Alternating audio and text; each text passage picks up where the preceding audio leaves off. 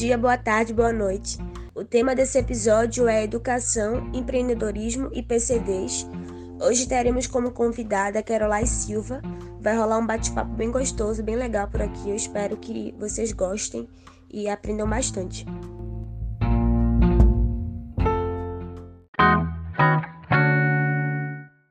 E aí, galera, a nossa convidada de hoje é Caroline. Ela vai nos falar um pouco sobre o seu dia a dia, sobre trabalho, capacitismo, sexo, empreendedorismo, deficiência. Nós da CCS estamos muito gratos por ter você aqui presente. Eu tenho certeza que esse encontro será bastante produtivo. Então, de antemão, muito obrigada, tá? Pela reciprocidade, pela representatividade, pelo carinho de ter você aqui hoje. Eu quero que você me fale um pouco sobre você, sobre a sua vida, sobre as suas escolhas, então, né, meu nome é Janaína Caroline da Silva Oliveira.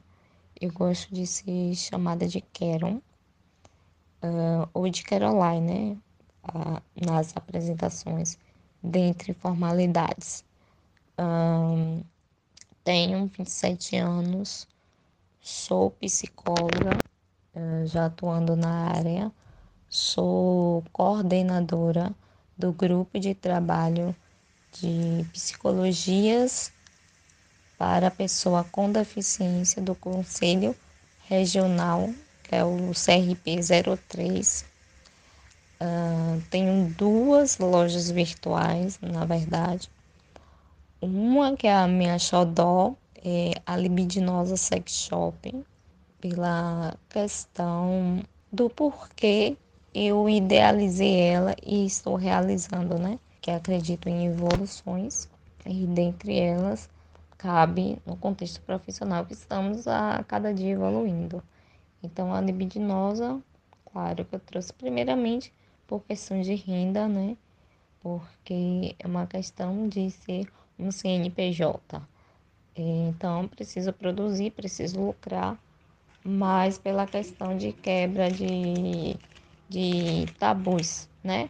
Tanto sexual, quando se trata da sexualidade, uh, do prazer feminino, quanto da questão da assexualidade, quando se trata das pessoas com deficiência, né? Mas meu foco sempre é falar sobre mulheres com deficiência, sem deficiência, atendo o público masculino, mas meu foco até então é sobre isso. A minha outra loja é a lojinha KS, que CAD, Caroline S, da minha irmã Stephanie, onde eu vendo né, variedades, produtos de desapego, porque meus sapatos né, ficam lindamente é, conservados. Há vantagens em ser cadeirantes, é, sermos cadeirantes, né, no caso eu e meus pares, dentre elas essas conservações. Aí eu vendo produtos, o boticário, que eu gosto dessa, dessa questão de maquiagem gosto da marca é, e assistem né, dentro do, dos meus gostos. Uh, vendo variedades também, né? Compro algumas coisinhas por aí pelos sites afora e vou vendendo. Até então é, é só isso. Me conte como foi as suas experiências nas instituições escolares, sendo uma mulher com deficiência. Como era a relação com seus colegas, com seus professores, com seus apoiadores? Em qual modelo você estudou também, né? Foi uma escola regular?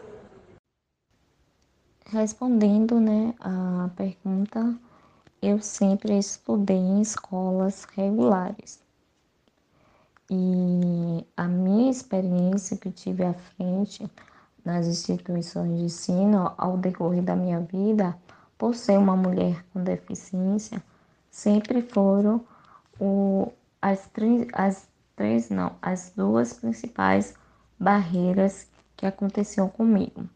A, a primeira era arquitetônica, mas essa foi quando eu me tornei cadeirante, pois eu parei de andar aos 11 anos de idade e antes disso, eu sofri as barreiras atitudinais, né? Como, por exemplo, quando eu era criança, e eu só fui, só fui ter consciência disso, é, participando de rodas de conversa, conversando com outros meus pares, eu era isolada dos meus colegas num, num período de recreio, né? Que quando a gente é prezinho fundamental, a gente chama de recreio, né? Depois que passa para o intervalo. Mas eu era isolada dos colegas, uh, onde os professores alegavam que faziam isso para preservar de um colega me derrubar, de eu cair, de eu me machucar. E aí eu achava o máximo, né? Entre aspas, porque, claro, eu era criança, não tinha noção política do que é sofrer capacitismo. É... Ficava triste por não estar com meus colegas, mas eu ainda assim achava que era uma proteção. E aí eu ficava com alguns colegas dentro da sala, é, colegas que eram mais chegados a mim, ou colegas que ficavam de castigo. Aí vocês veem uma criança que fica de castigo, né? Uma criança essa sem deficiência, fica dentro da sala, excluída dos demais colegas que estavam brincando, lanchando, no seu horário de lazer dentro da, da instituição de ensino, mas ele ficava junto com a, a, a colega com deficiência, a qual nunca estava de castigo, né? É, castigo esse dado pela professora por questão de indisciplina, mas eu sempre fui castigada por ser uma criança com deficiência, uma adolescente com, com deficiência e agora ser uma mulher com deficiência. Então, nós, pessoas com deficiência, né, sempre sofremos o castigo de sermos quem somos por vivermos nessa sociedade é, perversa e capacitista, né? É essa relação que eu tive muito, por muito tempo, inconscientemente, com a questão com meus colegas, a questão dos professores, né? Essa super proteção que é violento. É super proteção entre aspas, tá, gente? Porque é violência mesmo, é exclusão. Ah, na universidade, eu tive vários tipos de experiências, né? Dentre elas, muito com colegas de salas de aula, eu me assustava com as perguntas que chegavam até mim, né? Você fica preocupado como é que aquele ser humano está dentro de uma academia, para estar dentro de um curso de psicologia, para estar naquele momento fazendo aquele tipo de pergunta. Em questão aos professores, no geral, né, na, na universidade não tem essa questão de superproteção porque somos já adultos. O que eu tento parar e observar, até mais na parte da minha infância e adolescência, é que seus professores é, tinham uma dúvida pela questão cognitiva, que algumas pessoas já exporam né, essa, essa, essa dúvida. Será que ela é inteligente? Será que ela é competente? Eu, até então, não me recordo de nenhum professor duvidar da minha capacidade cognitiva. Você nos relatou a sua formação em psicologia, né? Conta pra gente quais eram as suas expectativas, quais eram também as expectativas dos seus pais sobre o acesso ao ensino superior. Como foi esse processo para você? Você percebeu uma melhora na inclusão das pessoas com algum tipo de deficiência e a conscientização também sobre o capacitismo quando você estava no ensino superior? O que você acha que precisa ser feito para que a acessibilidade ela seja mais visível e que as pessoas passem a combater o capacitismo tanto nas instituições de ensino como no nosso dia a dia também. Eu sofri vários tipos de discriminação dentro da instituição Primeiro da questão estrutural, né? Já que a universidade não tinha acessibilidade. Eu passei muito tempo, uns três anos a quatro anos, uh, não, três anos e meio lutando para ter o direito de ir e vir pleno, né? Como está na lei. E como eu, uma mulher com deficiência, tenho o direito de ter, né? O direito de vir assim como todos. E aí eu fui me frustrando ao decorrer, né? E, e aí a gente é, cria maturidade e compreende que somos seres humanos falhos, que não é uma profissão que vai fazer a gente ser um ser elevado.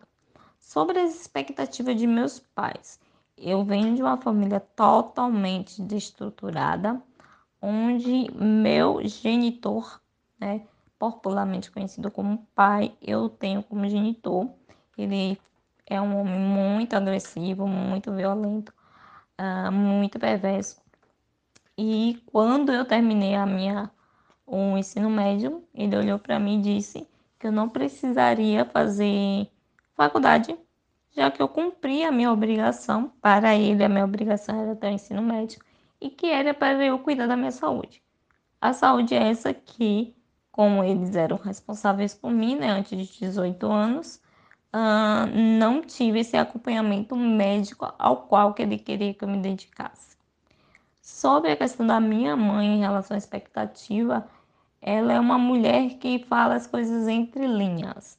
Então, eu não sinto dela a questão dela ver a filha dela no ensino superior como algo glorioso, não pela deficiência, né? Porque não são todos os seres humanos que têm essa oportunidade de estar no ensino superior. Ainda mais no cenário político que estamos vivendo, sobre as questões sociais que, que nos atravessam, porque além de ser uma mulher com deficiência, eu sou uma mulher com deficiência pobre. E isso conta muito nas questões das interseccionalidades. Então, o processo de graduação para mim foi muito árduo, né?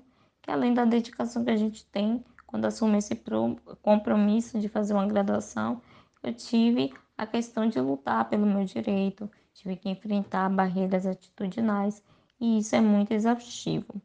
É, eu não percebo nenhuma inclusão, no geral, né, na sociedade, nem nas instituições de ensino. É, essas inclusões que discursam, para mim, elas são falsas. São, eu intitulei de pseudo-inclusões não existe ainda a inclusão social de nós, pessoas com deficiência. Para mim é balela, para mim, popularmente falando, é conversa para boi dormir. Por quê? Porque dentro ainda dos lugares a gente há uma separação. Em vez de sermos incluídos, a gente está, nós estamos sendo é, segregados. Segregados não, integrados, perdão. A gente está dentro do espaço, mas mesmo assim entre nossos pares a sociedade ainda não nos inclui. E a questão né, da conscientização sobre o capacitismo é uma coisa muito complexa, porque muitos alegam não conhecer sobre o capacitismo, mas eu quero lá no lugar de mulher com deficiência, quando a gente expõe né, o que é o capacitismo, que trazemos diversos exemplos bastante didáticos para não ter essa desculpa, porque para mim é desculpa percebo que há uma resistência das pessoas sem deficiência de compreender o capacitismo, porque elas terão que se reconhecer como capacitistas. Vamos falar um pouco sobre a última polêmica, que foi o decreto 1052, que inclusive já foi revogado pelo STF, mas ele focava em escolas especiais como uma solução para a educação das pessoas com deficiência, né? A desculpa deles era que as escolas que existem atualmente, elas não são preparadas para receber pessoas com deficiência. Então eles iam criar uma escola e alocar todas essas pessoas para lá. Ia fazer uma exclusão, né, ao invés de incluir as pessoas, já que ambos vivemos em sociedade. Me conta um pouco sobre o que você acha sobre isso, se você concorda, se você discorda. Então, né, já se vê a crítica pelo nome que se dá as escolas especiais. A gente não utiliza mais esse termo desde 2011, se eu não me engano, pela ONU. Ah, devemos chamar né, pessoas com deficiência. E sempre categorizam em outros termos, porque as pessoas querem decidir por nós, né? Até como devemos ser chamados. E aí, quando vocês trazem a pergunta, né, como como a solução para a educação. Se existe a solução é porque existe um problema. E a problemática ela é interpretada por essa sociedade capacitista, né, perversa, como a pessoa com deficiência fosse o problema e não as estruturas, né, de forma capacitista atravessando. Então, realmente se usa muitas desculpas para não existir a verdadeira inclusão social. E aí eu fico pensando, né, o quanto as pessoas ah, gastam energia para poder discursar com diversos tipos de discursos, é, dando desculpa o tempo todo, porque disso, porque daquilo, se elas proporcionassem né, esse tempo de, de dedicação, esse gasto psíquico uh, de energia, de estar se desculpando para algo, uh, trabalhando na verdadeira inclusão social, né? E teríamos uma sociedade inclusiva. E é sempre esse discurso de desculpa. Ah, as escolas não estão preparadas para receber a pessoa com deficiência. Qual a escola que está preparada? Se o despreparo vem já dentro da nossa sociedade. Ah, se vocês observarem, as cidades na estrutura já não têm né, esse preparo para nos receber, porque não se fazem questão que a gente circule entre as pessoas. Então, a, a escolas, os locais de ensino, só é a extensão do, da, do reflexo de uma sociedade capacitista, né? E dentre isso, é, esse projeto, né, que eles querem fazer as escolas especiais, só reforça ainda mais o contexto de exclusão social, onde por muito tempo uh, tivemos essa exclusão, tivemos grandes avanços, porém estamos em tempos de retrocessos, né? Porque direitos conquistados não são direitos permanentes, infelizmente, por conta dessas questões. Ainda mais num, num cenário atual político que estamos vivendo. E eu discordo totalmente é, dessa questão né, de escolas regulares, de escolas especiais, de escola bilíngue. Tem que existir um preparo estrutural, atitudinal, ah, comunicacional. Tem que se compreender como cada indivíduo se desenvolve. Isso é trabalhoso, sim, não podemos negar, mas é necessário, pois temos o direito de estar e de pertencer ao mundo como nós somos. Pessoa com deficiência, deficiência é uma diversidade humana, é uma característica nossa. Então, eu tinha falado com você desde o início que eu estava muito feliz e me sentindo muito honrada de estar fazendo essa entrevista, de estarmos aqui nesse bate-papo, né? E justamente pelas vivências, por eu achar você uma mulher muito incrível, pelas suas ideias. Eu gostaria muito de saber sobre a sua loja de sexy shopping. Como é que foi esse processo para você? Houve alguma retaliação no início, tanto de amigos quanto de familiares? É, como as pessoas ao seu redor lidou com isso? Porque apesar de estarmos né, no século XXI, sexo e deficiência são duas coisas que ainda geram muito tabu e muito preconceito. Então, como você lida com isso? Sim, sim, você demonstrou desde o início, né?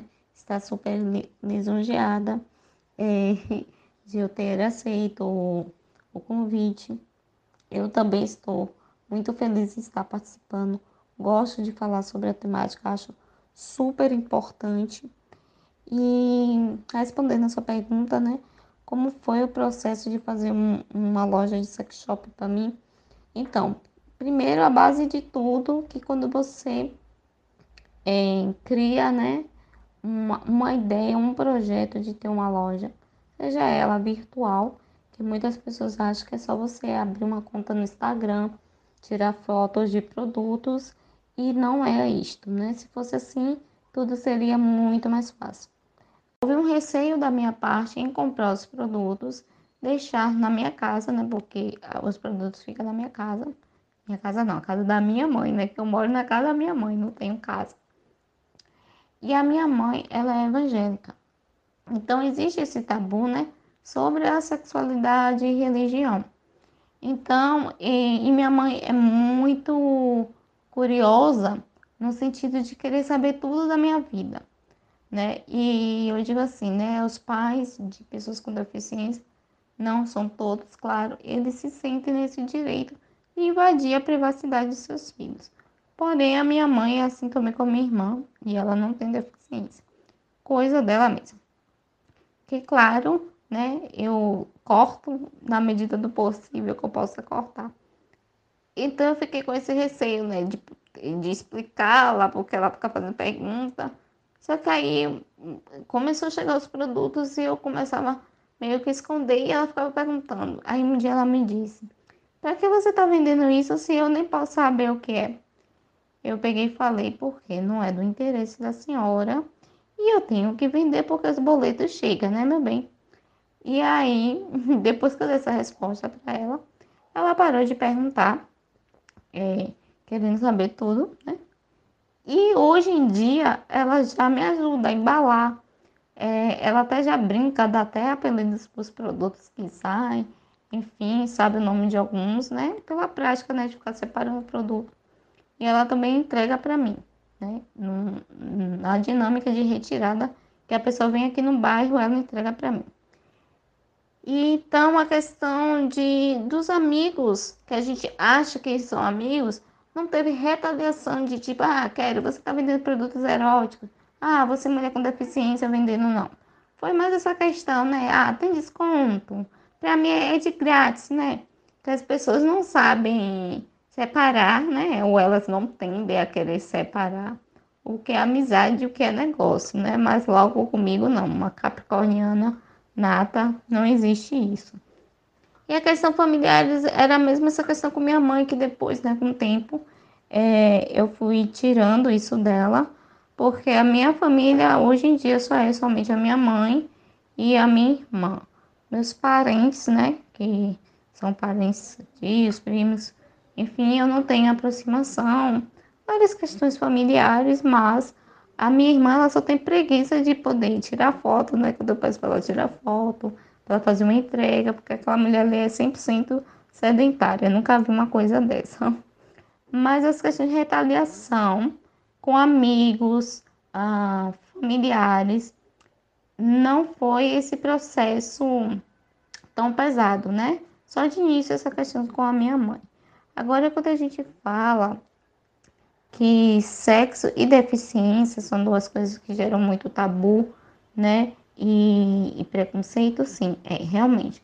Mas o tabu é, do sexo, ele ainda está posto muito em nossa sociedade, né? Porque vivemos em uma sociedade machista, ainda uma sociedade com, com uma religião muito forte presente.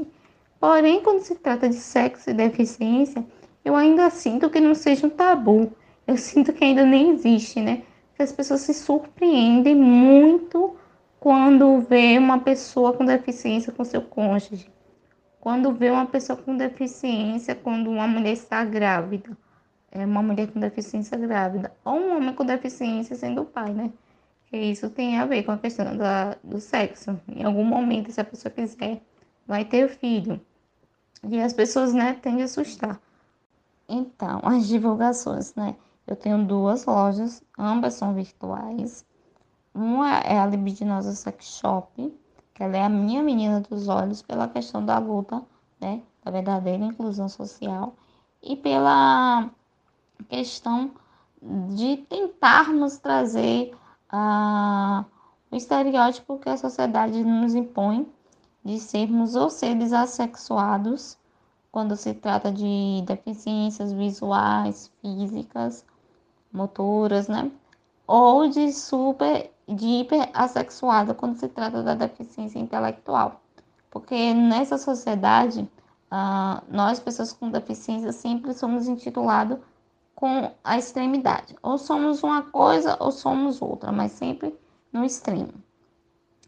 Então, é, eu trago isso, tanto que a logomarca da libidinosa, né, como eu falei, é uma mulher com deficiência cadeirante, que sou eu representada, né? E uma outra mulher andante. A mulher andante está com é, uma asa de anjo e a cadeirante como um símbolo de diabinha. Pela questão da desconstrução, né? Tanto da sexualidade como da sensualidade, porque não se enxerga a mulher com deficiência como uma mulher sexy. A outra é a lojinha KS, que é a loja que eu vendo meus desapegos, né? Roupas, sapatos que eu não uso em bom estado, claro, e outros utensílios e eu vendo produtos de variedades, como é, objetos, coisas de papelaria E vendo produtos do Boticário também, né? Porque eu gosto muito de maquiagem, de perfumaria, essas coisas. E aí eu fiz essa junção. Só que também teve um, um receio da minha parte dentro da lojinha KS, porque é muito raro as lojas né, que trabalham fábricas de calçados produzir sapatos em menor número, abaixo de 33, para mulheres com pé pequeno. Né? Eu sou uma mulher de 27 anos, mas o meu pé é muito pequeno e eu comprava na seção infantil. Era uma angústia na minha vida, né? É a minha questão pessoal, porque eu detestava os modelos infantis, tentava comprar o máximo que fugisse aquele padrão infantil e era muito, muito raro. E aí eu consegui achar um site que vende, né, uh, sapatos para as mulheres com pés pequenos. E aí eu fui comprando esses sapatos aos poucos, porque é caro. E fui pegando meus sapatos infantis, né? E fui botando para desapego. E eu ficava num receio das mães, né? Não querer comprar porque era sapato de cadeirante. Porque tem gente que ainda acredita que deficiência pega. Tem gente que tem crenças populares que se está grávida e olhar para uma pessoa com deficiência, o filho nasce com deficiência. Então isso é muito angustiante para a gente, pessoa com deficiência, porque deficiência não pega, né? É, esses, essas crenças populares só reforça a violência que a gente sofre. Mas até então as pessoas compram, né? É, e ainda não senti essas questões.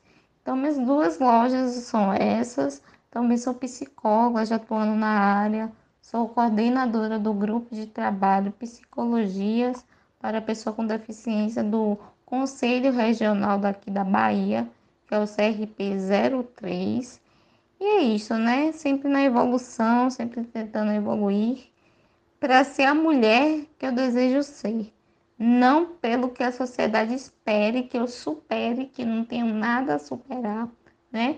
Porque daqui uns dias eu vou ouvir que eu sou exemplo de superação por estar bebendo um copo d'água. E não, né? Eu preciso beber água porque eu preciso matar a sede, assim como todas as pessoas. Mas é isso, né? Quero agradecer o convite, estou muito feliz e aberta para qualquer dúvidas. É, estou sempre à disposição quando se trata desses assuntos. Um abraço a todos.